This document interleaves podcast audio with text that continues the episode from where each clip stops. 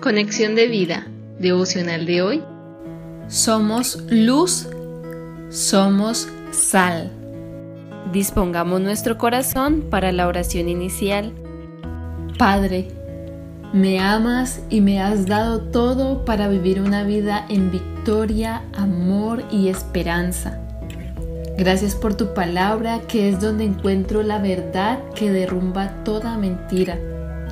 Ayúdame Señor a creer lo que tú dices de mí y no lo que los demás dicen.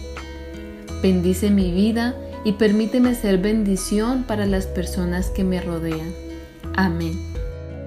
Ahora leamos la palabra de Dios. Mateo capítulo 5 versículo 13. Vosotros sois la sal de la tierra, pero si la sal se desvaneciere, ¿con qué será salada? No sirve más para nada, sino para ser echada fuera y hollada por los hombres.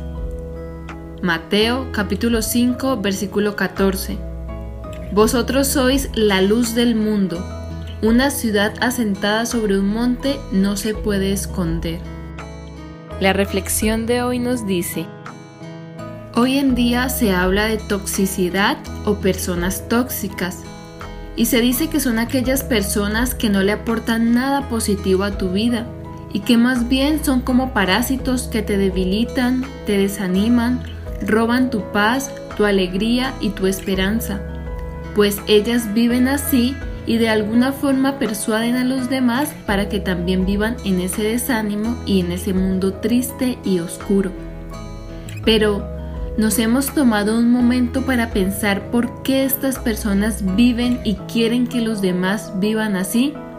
¿O solamente las miramos como personas que debemos sacar de nuestra vida, ignorar, señalar o criticar?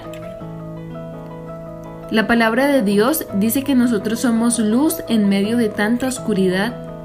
Nos dice que somos sal, aquellos que le damos sabor no solo a nuestras vidas, sino a la de las personas que nos rodean. Por esto, la mención de hoy sobre aquellas personas tóxicas no es precisamente para criticar, juzgar o señalar.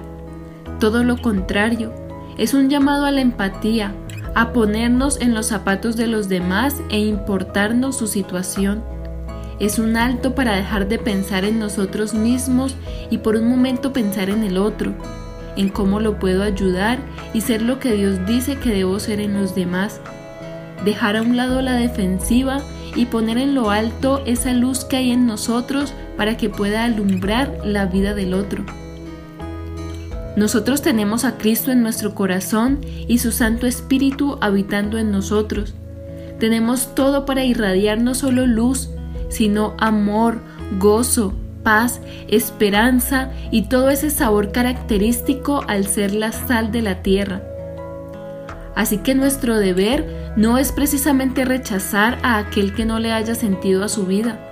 Por el contrario, es compadecernos de aquella persona y ayudarle a encontrar el sentido a su vida, presentándole a aquel que le da sentido a la nuestra, a Cristo Jesús, nuestra luz. Juan 8:12. Visítanos en www.conexiondevida.org. Descarga nuestras aplicaciones móviles y síguenos en nuestras redes sociales